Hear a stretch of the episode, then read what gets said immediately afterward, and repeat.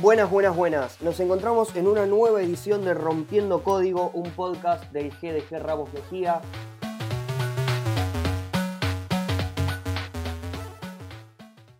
Estamos acá con Sebastián, coorganizador del GDG, y estamos como, bueno, ni nada más ni nada menos que el mismo, el mismísimo, Diego Aguirre, Geeky Diego. ¿Cómo andan chicos? Todo bien, Lucho. Hola, Diego. Buenas, buenas, todo bien por acá. Me alegro mucho. ¿Cómo llevan esa cuarentena? Porque me imagino Seba de acá para allá organizando los próximos eventos que se vienen en el GDG Ramos Mejía con la comunidad y demás.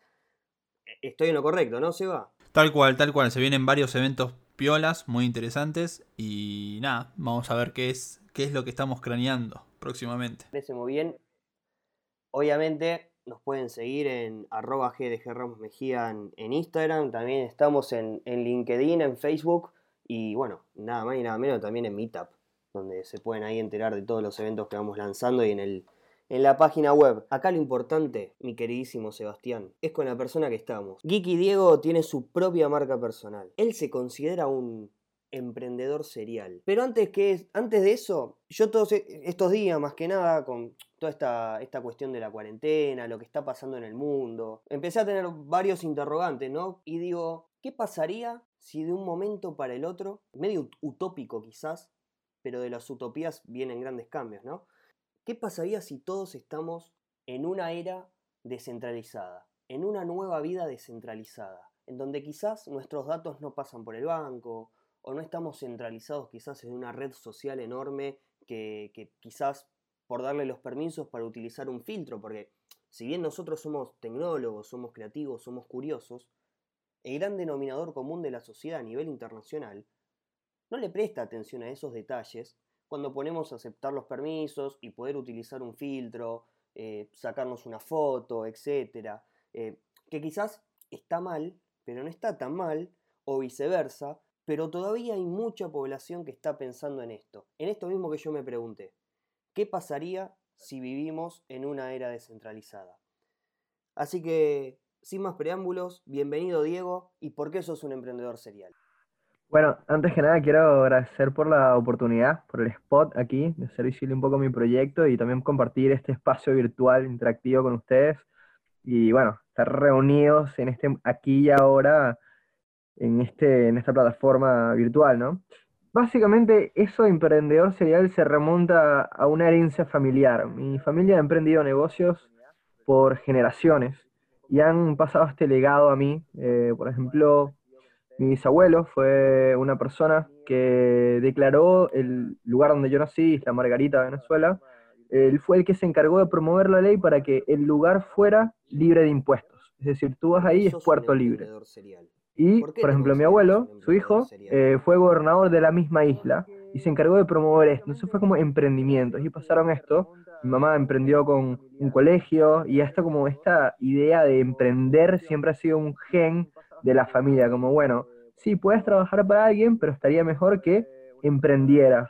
Y yo he sido un emprendedor serial básicamente porque desde hace muchos años he estado con una verdulería inteligente, no tuve éxito y dije, bueno, esto no es el fin de mi carrera, tengo que seguir empujando y arranqué con otras cosas, arranqué a, no sé, estudiar y eso mismo ha llevado a, como el día del presente de hoy a mi actual emprendimiento. Mi mamá emprendió con un colegio y esto como esta idea de emprender siempre ha sido un gen de la familia, como bueno, sí, puedes trabajar para alguien, pero estaría mejor que emprendieras. Y yo he sido un emprendedor serial básicamente porque desde hace muchos años he estado con una verdulería inteligente, no tuve éxito y dije, bueno, esto no es el fin de mi carrera, tengo que seguir empujando y arranqué con otras cosas, arranqué a sea, estudiar y eso mismo ha llevado a como el día del presente de hoy a mi actual emprendimiento. Ok, bueno, y vos sabés muy bien que nos conocemos de hace un par de años, que, que, ambos conocemos el, una historia, eh, una historiaza, como decís vos. Entonces se puede decir que entre Tequeños y Malta la vida cambió significativamente y estamos arrancando eh, una etapa de cambios. de cambios, pero para vos y también generar impacto en la sociedad. Contame un poco qué es lo que estás tramando ahora. Sí, bueno, em, te cuento. Por cierto, gran historia la nuestra, ¿eh? Después tenemos que contar un poco más. Otro podcast. Sí, la cuestión es así. Em, yo tenía como esta idea de, crear un impacto en, en la sociedad al hacer. Porque yo pensaba muchas cosas como, bueno, sí, me gustaría vivir en una en una sociedad donde estaría genial que la red social donde yo utilizo o paso la mayor parte de mi tiempo o uso la mayor parte de la batería de mi teléfono, me dejara algo más que simplemente ver fotos, comentar y estar obsesionado por likes. Y un poco eso fue como la premisa hasta que llegó la actual época, época de coronavirus, y donde todos nos vimos sumergidos en un momento en el cual los, los negocios están quebrando, donde las personas tienen un montón de tiempo libre y empecé a identificar como diferentes trends eh, y me dije, bueno, y, a ver, todo, todo fue como en sincronía. Llegó un momento que me quedé como sin un empleo fijo y yo siempre como fui freelancer dije, bueno, ¿qué tal si ahora en tiempos de coronavirus aprendo una nueva habilidad? Y dije, bueno, tengo dos opciones. A, o hoy me como un sándwich por una app de delivery, o B, invierto esa misma plata en un curso. Y invertí la plata en un curso y me, compré un curso de desarrollador de iOS para aplicaciones para iPhone. Y dije, bueno, como... Claro, eh, tal cual. no estaría de más, ¿eh? Debería. Próximamente. coming soon. Me parece una opción. Pero, ¿sabes qué? Después te voy a corregir. Bueno, no te voy a corregir. Voy a acotar algo sobre el tema de, las aplicaciones de movilidad, como por ejemplo Rappi. De una. hubo, un cambio, pero dale, contame. Sí, sí. Bueno, nada, como que dije, está, sí, estaría genial y arranqué como estudiando este, este curso online. Y en un momento u otro dije, bueno, quiero validar un poco mi, mi, conocimiento. Ya tengo un mes estudiando, quiero empezar a hacer, quiero crear una aplicación. Y bueno, yo arranqué en enero con un emprendimiento de una heladería, por eso también valo de emprendedor serial, nunca dejo de emprender. Eh, arranqué con una heladería vendiendo por apps de delivery y me di cuenta que habían demasiadas irregularidades. Cosas, no es por tirarle tierra ni nada, pero había, habían cosas que desde el punto de vista de programación yo decía, algo están haciendo, esto no es correcto. Y me decía, cuando me llegaba, cuando habían problemas de UI, UX, decía tipo, yo lo pudiera hacer mejor.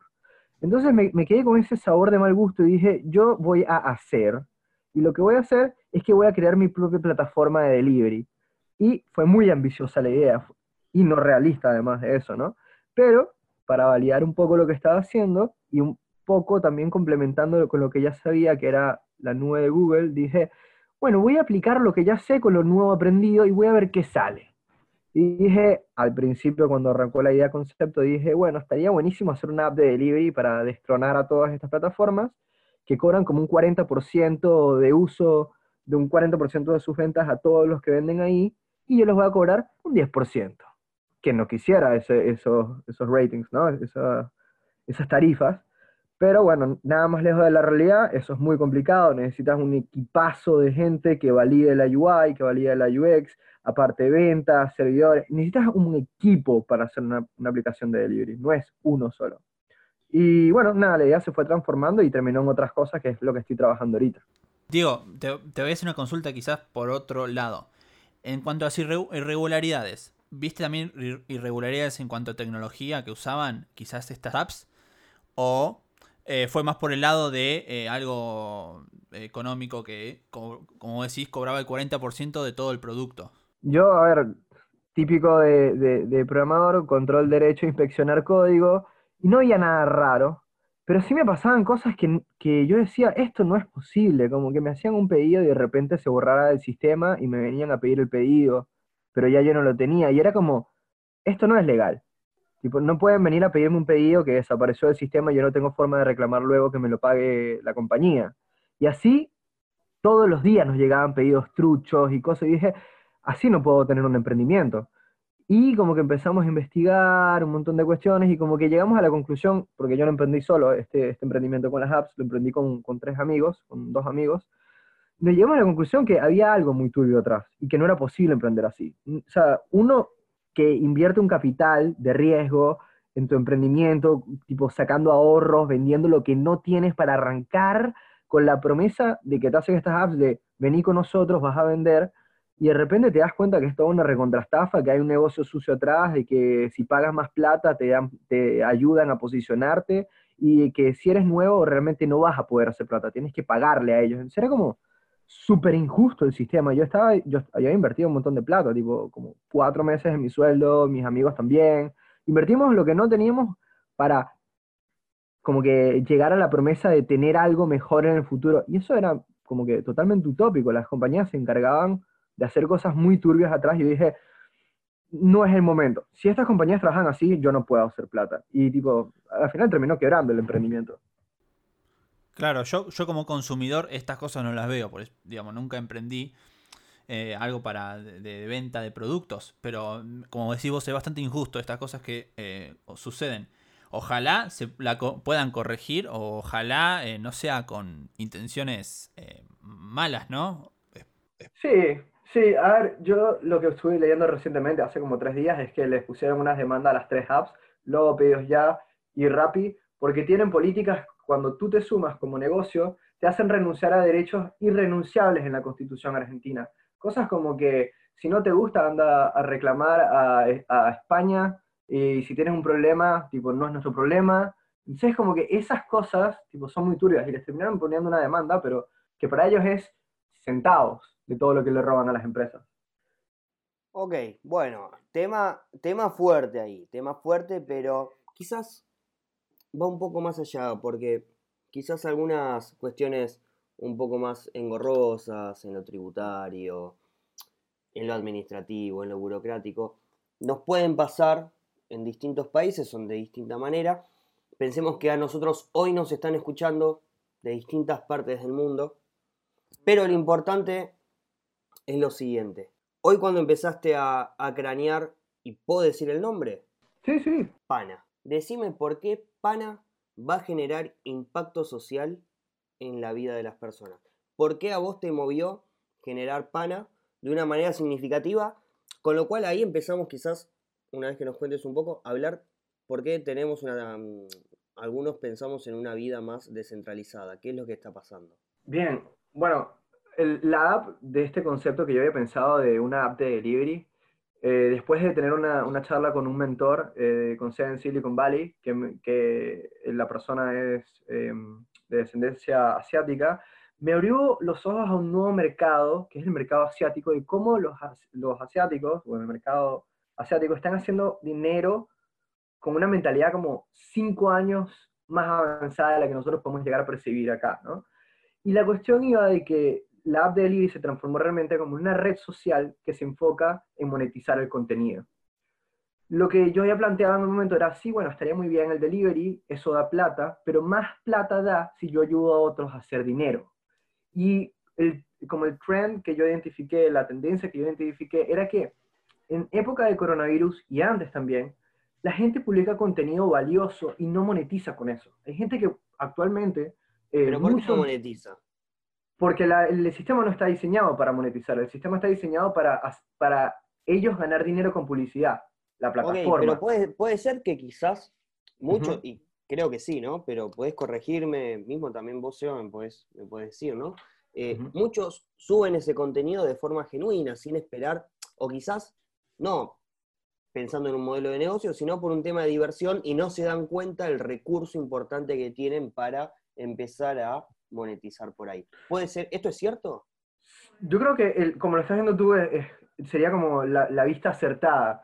Eh, sí, muchos lo, publican de forma genuina, de, forma desinteresada, pero la realidad es que ese es un contenido valioso, porque es, ese conocimiento requirió de error y práctica hasta masterizar lo que sería esta es la fórmula correcta.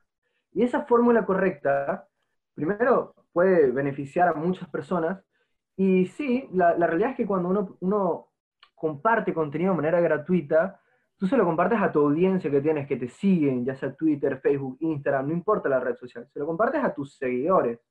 Pero eso podría tener... Podemos hablar inclusive que esto se movió un poco, perdón, te corto, ¿no? Sí, Pero, sí, sí. sí. Eh, con TikTok, ¿no? Porque se, se ve una revuelta de, de, usuarios en TikTok que generan contenido espectacular, muy divertido, muchísimo entretenimiento, hasta otros inclusive, a modo educativo, eh, de Sí. tutoriales, etcétera, y quizás su visión de, o, o su manifiesto en Instagram, por ejemplo, o en Facebook, es quizás un poco más privado, con un público Sí. más chico, no, no serían microinfluencers o influencers ya superando otro número de, de seguidores, ¿no? Pasa un poco esto. Sí, sí, totalmente. Pero pa- para mí como que todo se termina centrando en que cada plataforma tiene un tipo de contenido específico. TikTok tiene un tipo de contenido para su audiencia de TikTok. Twitter son tweets. Instagram son fotos y videos. Facebook son las fotos de gatitos que te van a encantar y tú vas a estar ahí bobo todo el día. ¿Y en Pana? En Pana, bueno, en Pana la idea es que las personas puedan publicar contenido bloqueado y contenido público, donde el contenido público puede ser audios, tú puedes pu- eh, promocionar si eres músico, música, si tienes un podcast, podcast. Eh, si no haces audio y haces video, puedes publicar eh, videos. Eh, y nosotros lo, lo particular que yo estaba pensando era, yo quiero vivir en un futuro, en un lugar donde la plataforma que yo utilice no me censure y tampoco infrinja con mis derechos de autor. Si yo soy creador de contenido, estaría genial que el contenido que yo cree me pague, ¿no? Yo, después de todo, yo invierto un montón de tiempo para generar contenido de calidad para mi audiencia. Que la plataforma no se encargue de una manera inteligente de hacer dinero para mí, no significa que no, no exista en un futuro eso. Y eso es un poco lo que plantea Pana, es decir, bueno, ¿y por qué si ya existe inteligencia artificial? ¿Por qué si ya existe realidad, realidad aumentada? ¿Por qué si existen un montón de tecnologías increíbles? Eso no se enfoca no para hacer plata para la plataforma, para grandes corporaciones, porque esa misma visión y tecnología no se aplica para hacer plata o ayudar a hacer plata a emprendedores que no tienen noción de- del mundo digital. Y entonces, pero te hago una pregunta. em, ¿y cómo va a ser la parte, no? Ahora ya después me gustaría empezar a, a adentrarnos en tema de la parte más tecnológica, ¿no? El, el- el núcleo de software que está utilizando Pana, pero antes me gustaría quizás entender un poco más la parte de negocio para que la gente vea el cambio y el impacto social que puede generar Pana. Qu- ¿Quieres que te hablemos cómo, cómo hacemos dinero? Nosotros, cómo se hace rentable la aplicación. Pero no solo Pana. ¿Cómo el, cómo el usuario va a empezar a monetizar? Hagamos de cuenta, por ejemplo, un músico. Bien, un músico. Ok, tú tienes en tu perfil em, lo que es una canción, pero un poco, te, te explico para que, necesito darte un pequeño contexto antes de llegar a ese, a ese punto. Todos tenemos una doble vida. Muchos somos emprendedores y también tenemos la parte en la cual somos el día a día nosotros y tenemos una vida con nuestra familia, con nuestra persona. Y eso en muchas plataformas se intenta dividir. Y la realidad es que eso en realidad debería estar un poco unido no tanto el concepto de que debería estar centralizado, yo soy el dueño de esto y también tengo una vida paralela, sino el concepto de que estaría bueno encontrar la información y el músico no solo bueno en música, un músico puede ser bueno en música, puede haber tener una carrera en filosofía, pero también le gusta la música y esa persona puede monetizar de diferentes formas. ¿Cómo hace dinero un músico dentro de la plataforma? Bueno, tú tienes contenido bloqueado que en realidad eso tiene un valor. Yo estaba pensando que la mejor forma, en base a lo que estuve estudiando, para monetizar el contenido es asociarse con una moneda, una criptomoneda, porque las criptomonedas o las billeteras de criptomonedas no juzgan el tipo de contenido que uno sube. PayPal, por ejemplo, tiene una, una política de que si tú subes contenido donde hay un pezón, ya tú no eres apto para, para vender en su plataforma. Y eso es un poco lo que a mí me, me rompía las pelotas de decir, pero ¿cómo es posible que una foto... Claro, vamos a odiar esa palabra. La cuestión es que a, a mí me, me hacía mucho ruido decir, o sea, una foto del pezón es censurada, pero que un tipo que es pedófilo suba contenido de niños no es censurado. En sí, yo era como, no tiene sentido. ¿Y por qué la plataforma, tipo, no hace un mecanismo más fácil de, generar dinero con esto, no con, con contenido censurado, sino, ¿por, ¿por qué hay esta de, como que no democracia en cuanto al contenido que puedes subir? Es tan injusto todo y aparte la plataforma lucra con, con mi, con, con, conmigo, básicamente. Yo soy el producto, porque todo lo que es gratis, el usuario es el producto. Y bueno, el, punto de, un músico, por ahí es uno de los esquemas, pero el, vamos a ponerlo así, el creador de contenido que a mí más me llama la atención, que quisiera traer, es gente que por ahí vende contenido explícito. Yo no tengo problema en plataforma de, de, mm, ¿cómo se llama? de publicar ningún tipo de contenido, siempre y cuando se no infrinja las normas de, de copyright, ¿no? Y ese contenido no eh, atente o tenga un contenido racial o de pedofilia o un contenido delicado. Entonces, una de las políticas que nosotros tenemos es eso, tipo, no censura. Ok, no censura, pero por ejemplo, a ver, si tenés a alguien que agrede o es un contenido quizás un poco más o sea, ¿qué pasaría? Eh, y quizás, si querés, lo podemos hablar de en, contexto de pana o podemos hablar eh, utópicamente.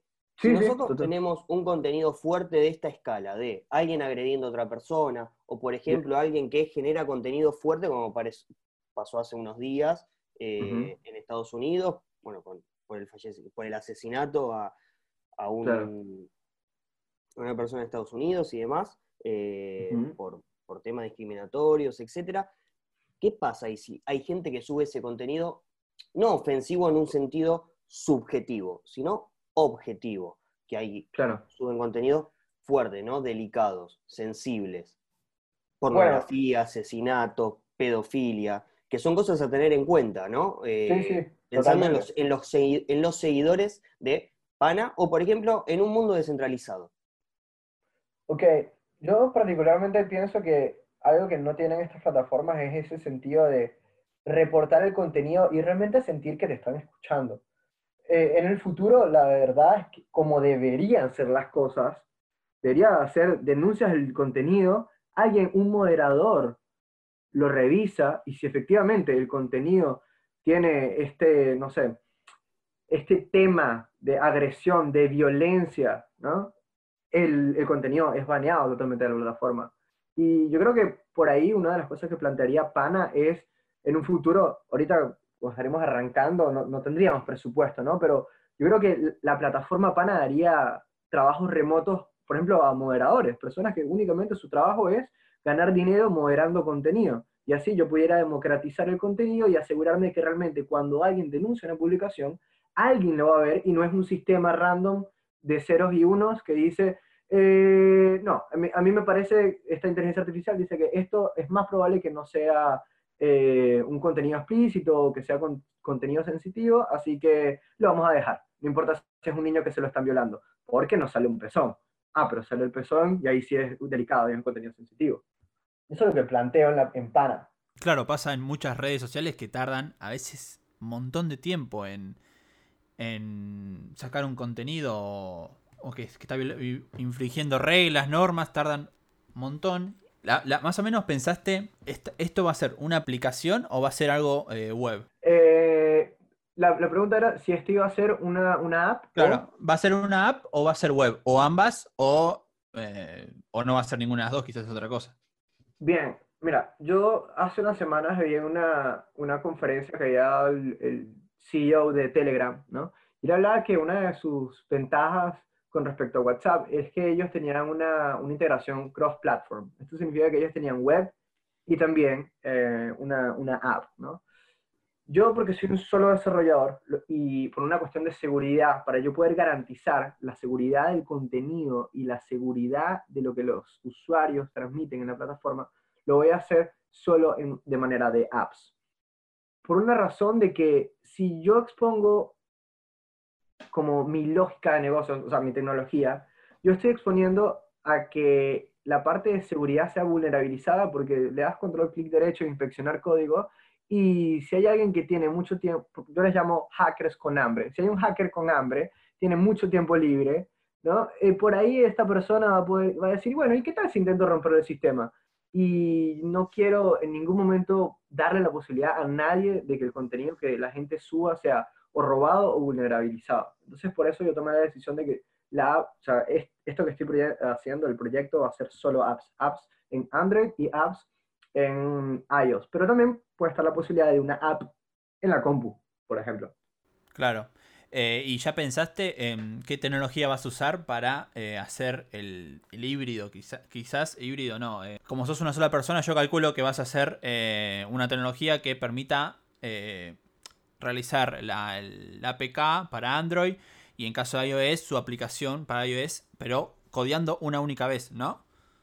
¿O tenés pensado hacer nativo ambas cosas? Bueno, el roadmap, como lo estoy estableciendo ahorita, por una cuestión de tiempo, esto debería salir la primera aplicación el 23 del próximo mes, la de iOS, o sea que estoy todos los días programando. Eh, como es una, por una cuestión de tiempo, voy a lanzar primero una aplicación solo para iPhone y luego voy a hacer una aplicación con Unity al principio, pero esto no es la arquitectura ni como quiero que quede para los próximos meses, es una cuestión de tiempo, porque el time to market es ahora, yo necesito la ventana de tiempo que me da el coronavirus, mm, donde todos están sin, sin hacer nada, en el sentido de no tener empleo, ¿cómo hago plata? Entonces, como, como va hasta ahorita el escenario va a ser Swift, el, el lenguaje de programación Swift para, para iOS, es decir, desarrollo nativo para iOS, y la parte Android va a ser con Unity 3D, el motor de videojuegos. Pero realmente lo que estamos nosotros pensando es utilizar Flutter para después migrar este desarrollo que ya tenemos a una tecnología donde programa una vez y ya se deploye en, varias plataformas. Claro. ¿Y el backend? Eh, ¿Cómo vas a manejar el tema de datos? Bien, nosotros estamos casados 100% con Firebase. Eh, creemos que Firebase es un, un beneficio por una cuestión de que es relevante aquí en Argentina. O sea, hay mucha comunidad de Firebase, eh, hay GDG que, sus charlas son centradas en Firebase, o hay Firebase Experts. Entonces, esto lo que me brinda a mí es la, seguridad de, sí, bueno, pudiera utilizar Google Cloud, o bueno, pudiera utilizar Azure, o pudiera utilizar AWS, pero también está la cuestión de qué sé yo y cómo puedo utilizar lo que ya sé para hacer algo. Entonces terminé eh, eligiendo Firebase por una cuestión de costos. Fue lo que más me cerró, la verdad. Yo con la aplicación, con algo así como un millón de personas subiendo, bajando información, a mí me cuesta solo, o sea, te digo, en mi mejor escenario me cuesta solo 1.800 dólares al mes. En el, o sea, tipo, soy yo. Y claro. eso es con, con, el tipo de servicios que yo tengo en la, en la aplicación, o sea, la, la manera que yo diseñé la arquitectura de la nube. Pero también está la opción de que... ¿Actualmente te está saliendo eso? Perdón, ¿eh? No, actualmente hasta dentro de 3, 4 meses, cuando, cuando la aplicación se lanza dentro de poco. Y yo lo que tengo previsto es que los primeros 3, 4 meses todo el uso en la nube es gratis, por cómo estoy diseñando la arquitectura. Y está buenísimo, eso hace mi, a mi proyecto súper rentable. Eh, no tener que pagar nada, tipo, me, me disuelve de un montón de responsabilidades, que es, por ejemplo, estar presionado por pagar cuentas. Entonces, ¿A partir de cuánto o a, partir de cuándo?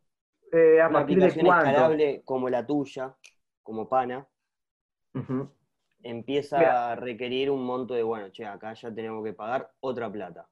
Bueno, yo, yo siempre lo, todo el proyecto siempre lo, lo divido en fases, ¿no? Yo diría que en la fase 1, que sería la fase donde los usuarios van a poder simplemente monetizar el contenido, ya sea público o privado, y monetizar con eso, en el momento que me empieza a mí generar un costo, me va a costar solamente 30 dólares al mes. Eso incluye, creo que eran 20 millones de mensajes entre usuarios, mensajes de mensajería instantánea, eh, un terabyte de, fotos, em, subidas y bajadas, más el almacenamiento. Y em, nada, como que eso, sería el, el, panorama. Y yo lo vi como que esos números a mí me cierran muchísimo. Pero mucho de, de lo que tiene que ver con la rentabilidad tiene que ver con cómo escribes código. Y eso tiene que ver mucho en, la parte previa, en el planear antes de escribir el código. Entonces, a mí me tomó muchos meses pensar, bueno, sí, yo quiero, me gustaría hacer Facebook, pero Facebook tiene un presupuesto y tiene financiación y tiene un montón de cuestiones. Yo soy solo yo y tengo que hacerlo rentable bajo cualquier esquema. ¿Cómo lo hago?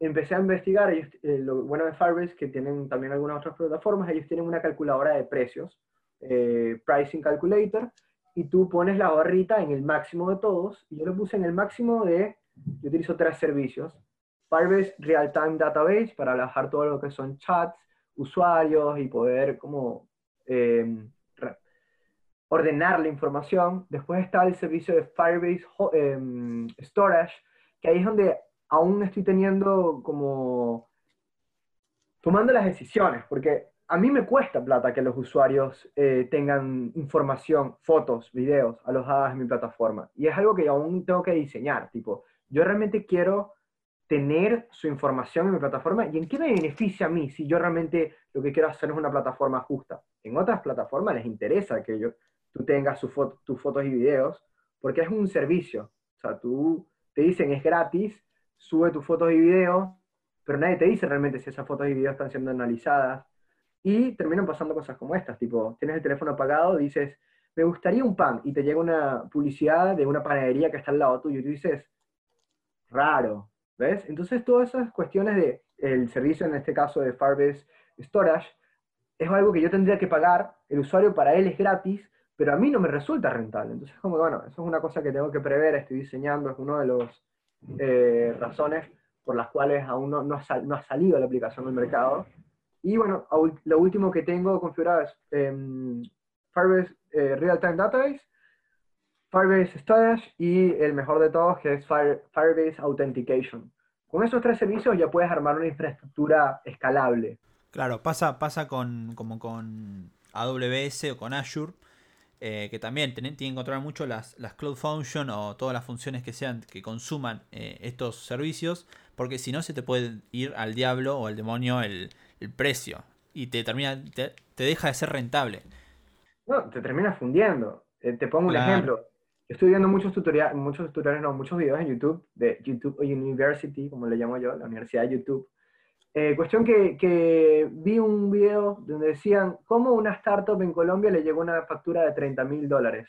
Y fue como, ya va, eso me puede pasar. Y es un escenario totalmente válido si no sabes cómo diseñar tu infraestructura en la nube. Yo dije, a mí me llega a aparecer eso y eso es algo que tú legalmente tienes que pagar. Y si no tienes, vas en cana. Entonces como, hay mucha responsabilidad atrás de cada línea de código que yo escribo.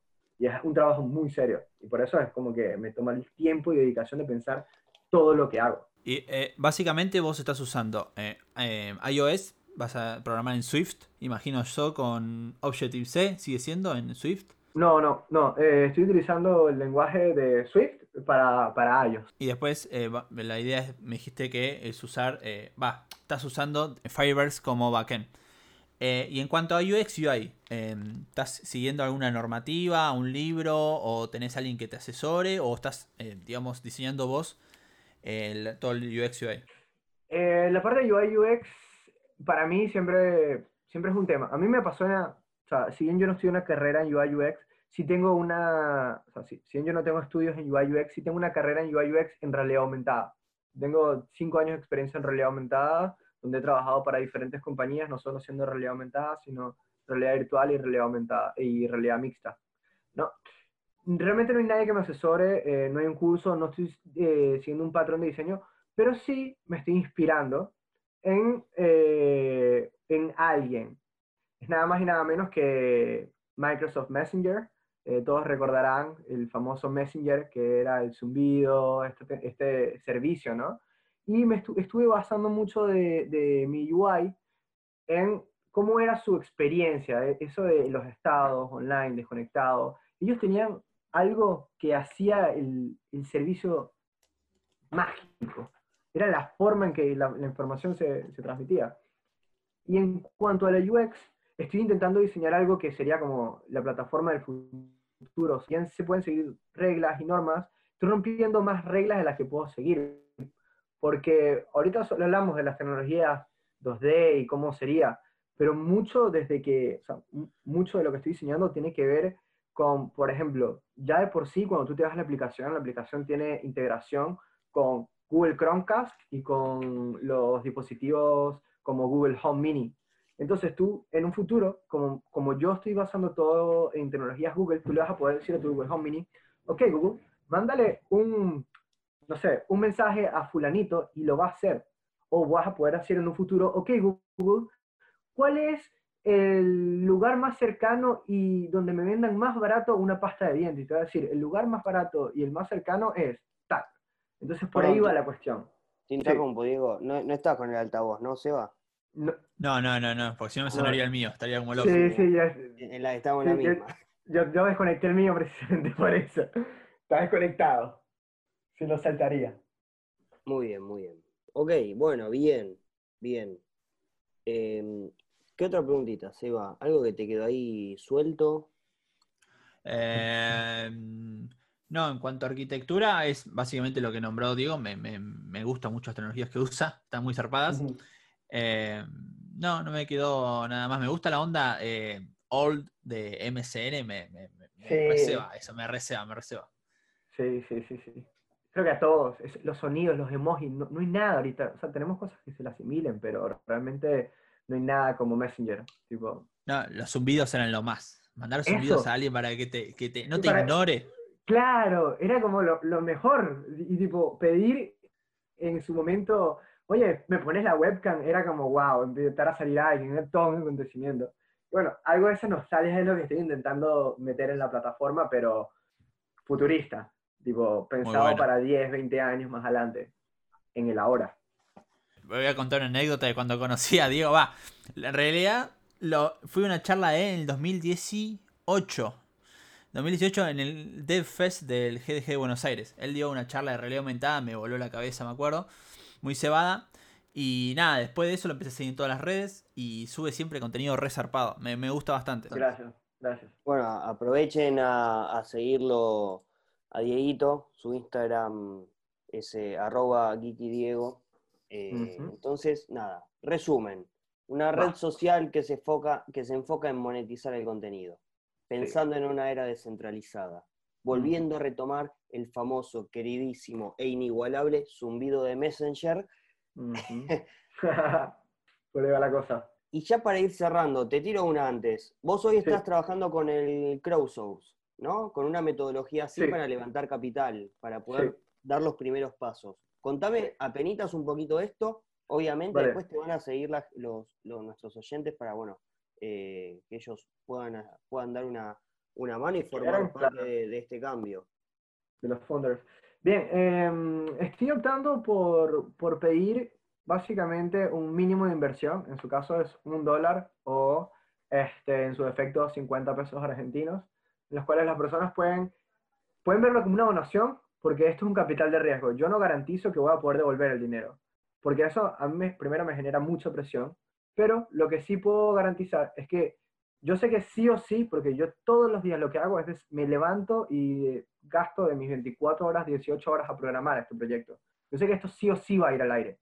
El dinero no, o el dinero que estoy pidiendo es básicamente para mantenerme ahora, en el sentido de no gastos personales, sino gastos como publicar la app. En iOS para publicar la app necesitas 100 dólares. Después para, para publicar una app en, en Google, en la plataforma, eh, necesitas 25 dólares.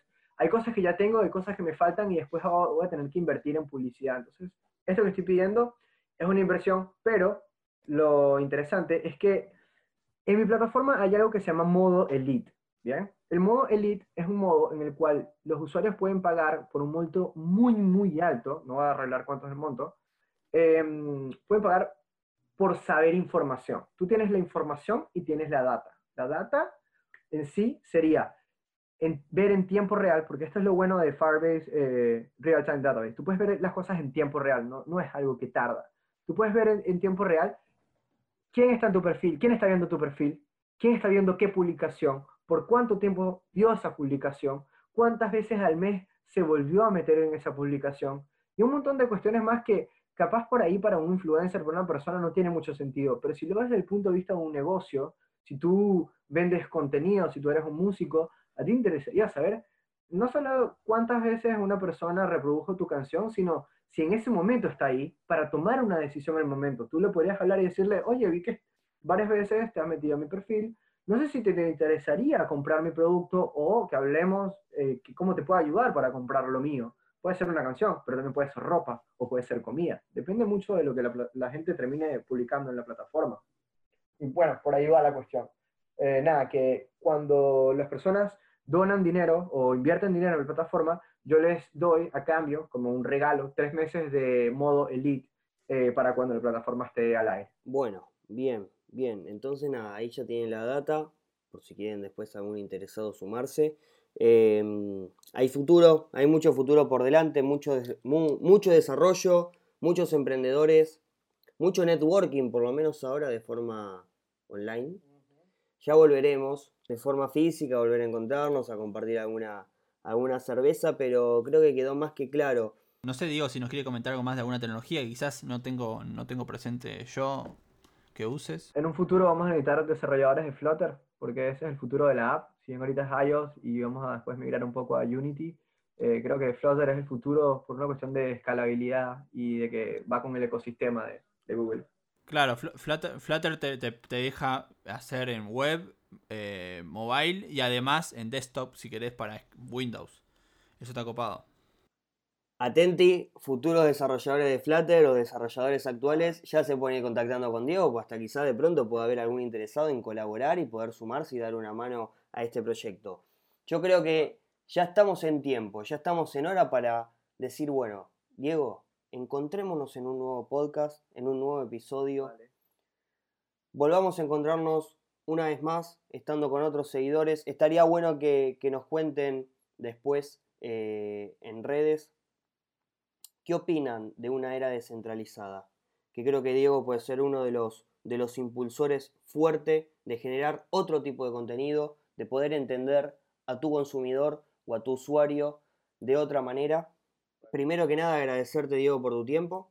No, ustedes, ustedes. Justamente, y sabes que siempre estamos a disposición para lo que necesites, y, es un gusto y un honor desde la comunidad de, Ramos Mejía de, de los desarrolladores de Google, de poder contar con vos en tantas otras charlas que también estuvimos en tiempos pasados. A Seba también, a vos una vez más por llevar adelante el barco. vos, vos sos el, el, Jack Sparrow del GDG Ramos Mejía. Bueno, bien. Chicos, nos encontramos la próxima. Piensen en un mundo de una nueva era descentralizada pensando en los intereses de cada uno, pudiendo monetizar, pudiendo estar con la otra persona al lado y cuidar de nuestros datos, cuidar de nuestra privacidad, hagan sus propias conclusiones. Nos vemos